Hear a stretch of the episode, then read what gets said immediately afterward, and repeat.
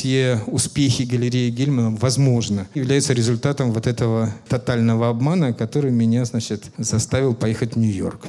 В жизни так много случайностей, что человек, который не строит планов, а просто открыт к случайностям, он достигает успеха, видимо, быстрее и легче, чем тот человек, который строит себе планы. Марат Гельман с монологом о личных историях поражений, которые привели к победам.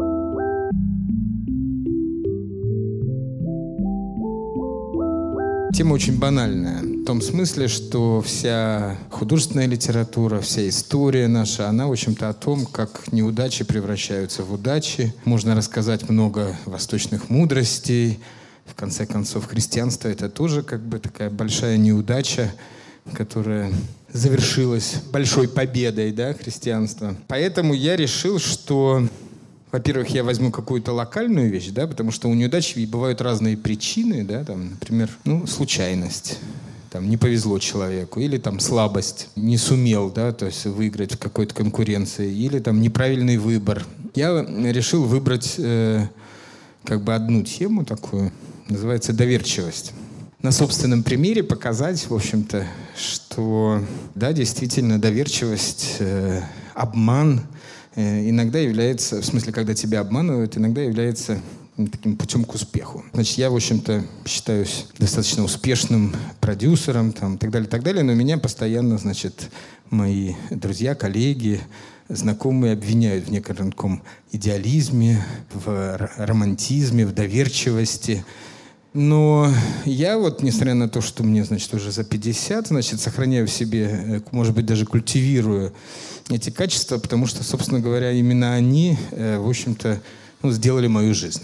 Моя история будет состоять из нескольких новелл моей жизни.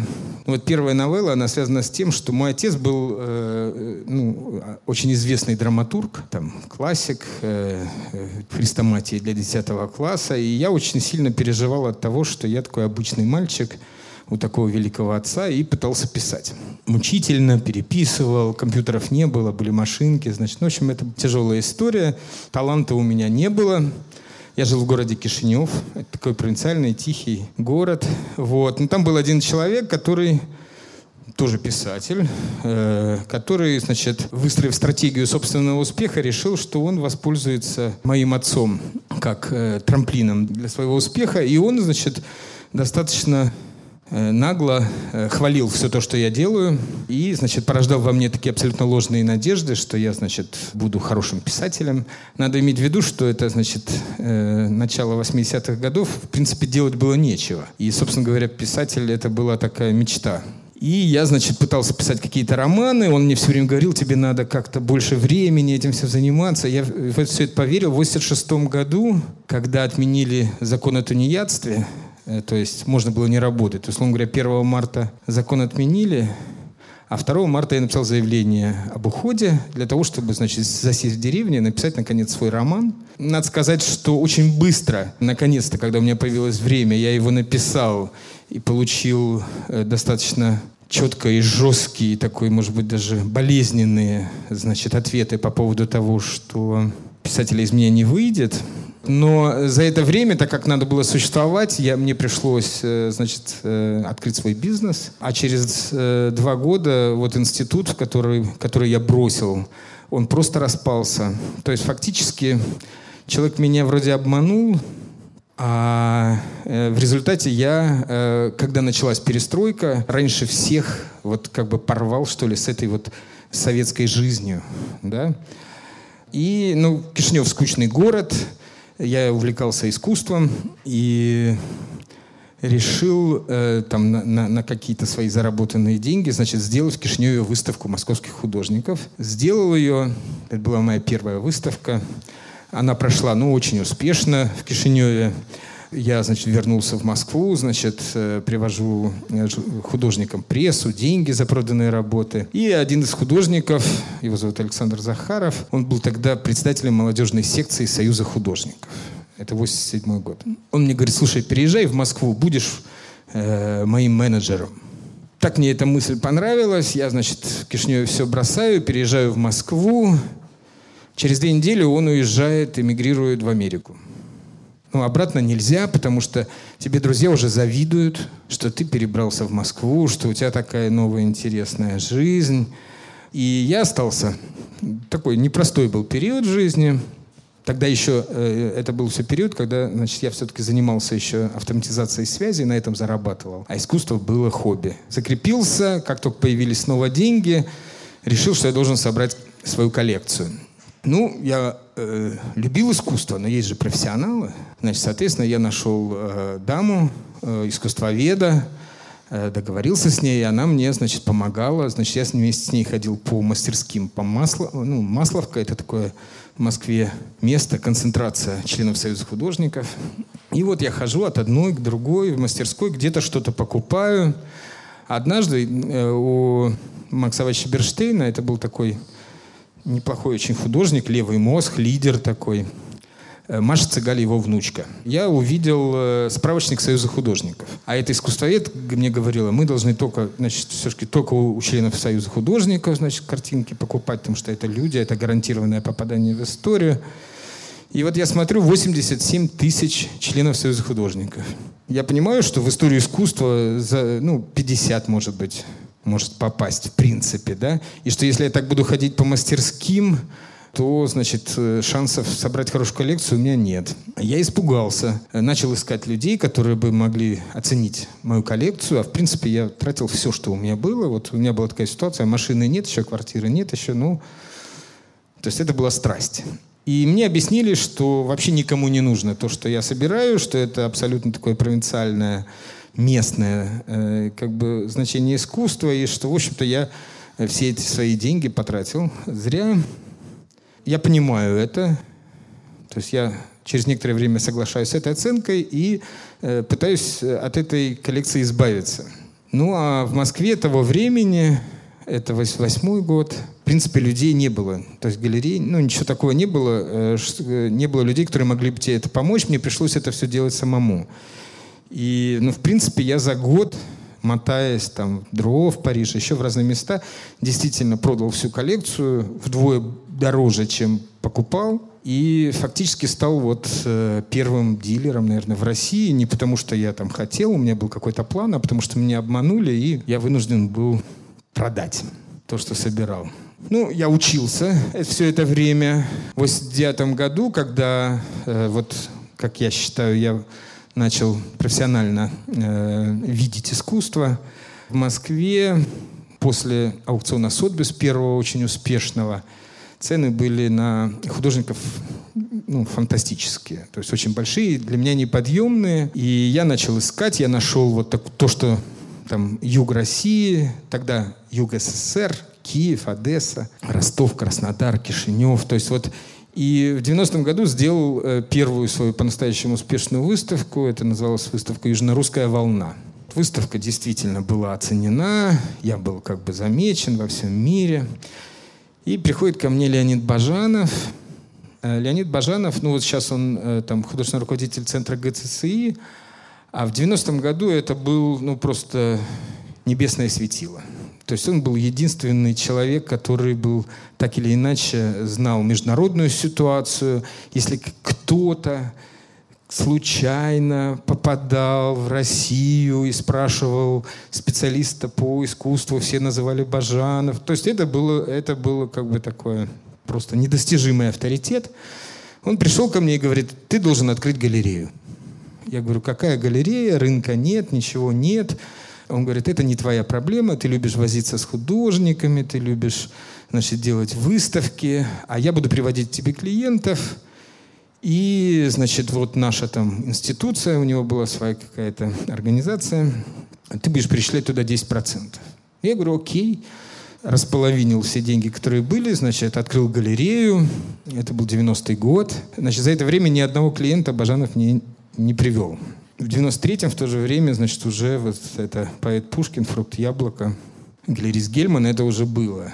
Да. Таким образом, значит, серия таких обманов, она, в общем-то, привела к тому, что я есть. Значит, в 93 году, надо иметь в виду, что тогда художественная сцена э, была построена как вот пирамида или как вертикаль э, с Нью-Йорком, вершина в Нью-Йорке. Сейчас по-другому. Э, все устроено, но тогда было именно так. Любой художник из любой страны, неважно, Испания, Германия, Россия, для того, чтобы стать известным даже у себя на родине, должен э, делать выставку в Нью-Йорке, должен стать известным в Нью-Йорке. Все туда стремились как-то, вот появился дилер из Нью-Йорка, более-не-менее Тогда мы знали, кто это такой, значит, э, сделал предложение художникам, ну вот, э, художникам с Украины, и, собственно говоря, мы отправили туда большую выставку, и через два месяца этот человек исчез. Ну, то есть исчез вместе с картинами. А надо понимать, что ситуация середины 90-х, она такая полуофициальная была чтобы не платить какие-то пошлины, оформляли работы через... Ну, то есть, как бы, собственно говоря, ни, ни, никаких шансов отсудить, там что-то, таких юридических, официальных, в общем-то, не было. Так как я в этом всем участвовал, опять же, доверчивый, да, а художники доверились мне, то какой-то такой, ну, в общем, нехорошая у меня была ситуация, что я, значит, получается, участник какого-то такого обмана художников, и я, значит, все бросаю и еду в Нью-Йорк искать этого человека. Через два месяца я его нашел, я нашел всю коллекцию, я ее вернул, но за эти два месяца я познакомился с очень ключевыми галеристами и не только их с кураторами в Нью-Йорке. И, собственно говоря, я вернулся уже совсем другим, э, с другими возможностями. И вот э, все успехи галереи Гельмана возможно. То есть, по крайней мере, можно считать, что они являются результатом вот этого тотального обмана, который меня, значит, заставил поехать в Нью-Йорк. Последний обман был, у меня был такой, то, что называется кризис среднего возраста, это уже 2005 год. Мне казалось, что никому не нужно ничего от меня, кроме моего имени. Я даже к себе в галерею приходил и мешал им, в общем-то, зарабатывать деньги, потому что там все идеи, идеи это всегда какая-то трата денег. Да? А после 2000-го галерея уже работала как такая машина, потому что художники уже известные в мире, и, в общем-то, никому твои вроде компетенции не нужны. Я опять уехал в Нью-Йорк, значит, сделал там несколько выставок, думал о том, что вот, может быть, э, эмигрировать.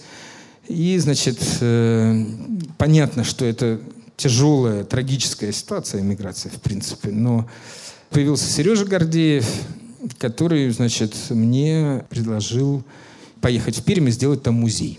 А я с, вот с 86 -го года ни разу не имел дела с, ну, с государством, то есть не, не работал на государство. Я сказал ему, что ты знаешь, я ни в коем случае, не, я боюсь этого, не хочу этого, чиновники, все.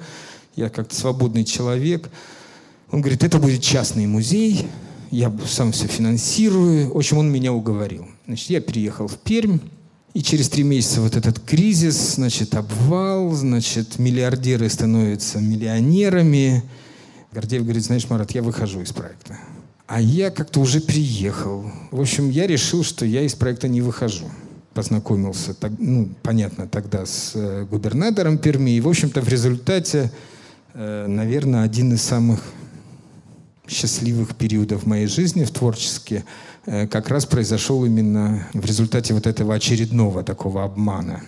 При этом я получил действительно эти новые компетенции, то есть научился общаться с государством, э, научился понимать, что такое культурная политика, реально как-то управлял фактически целым краем. Вот. Вышел оттуда другим человеком. Ну и самое главное, что если в 2005 году мне казалось, что моя жизнь в целом завершена, как бы, что я вроде все уже сделал, и остается только стричь купоны, то, значит, вот сейчас у меня, наоборот, там какие-то новые проекты впереди, и вообще какая-то новая жизнь.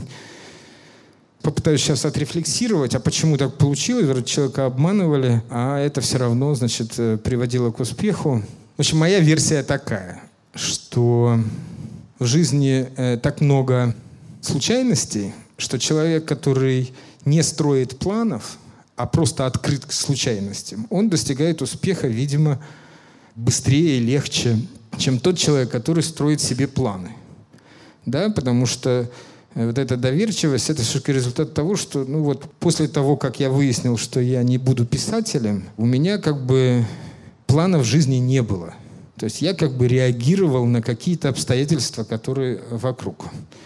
Это первый вывод, что надо, как бы растопырив пальцы, просто как бы ловить вот эти случайности, которые жизнь дарит. Э, в принципе, есть, видимо, какие-то пропорции. Да, вот, э, допустим, человек, который занимается проектной деятельностью, он говорит, ну, у меня сейчас там пять проектов, возможно, один из них удастся. Что это означает? Это означает, что он заранее, заранее согласен с тем, что будет четыре неудачи. И что это есть некое обязательное условие для того, чтобы хотя бы появилась одна удача, значит, должно быть обязательно значит, какое-то количество неудач. Эта лекция состоялась на «Стрелке» в рамках Creative Mornings в 2014 году. Каждую субботу мы публикуем лучшие из наших мероприятий. Подписывайтесь, чтобы получить уведомления через неделю, и не забывайте ставить оценки в iTunes.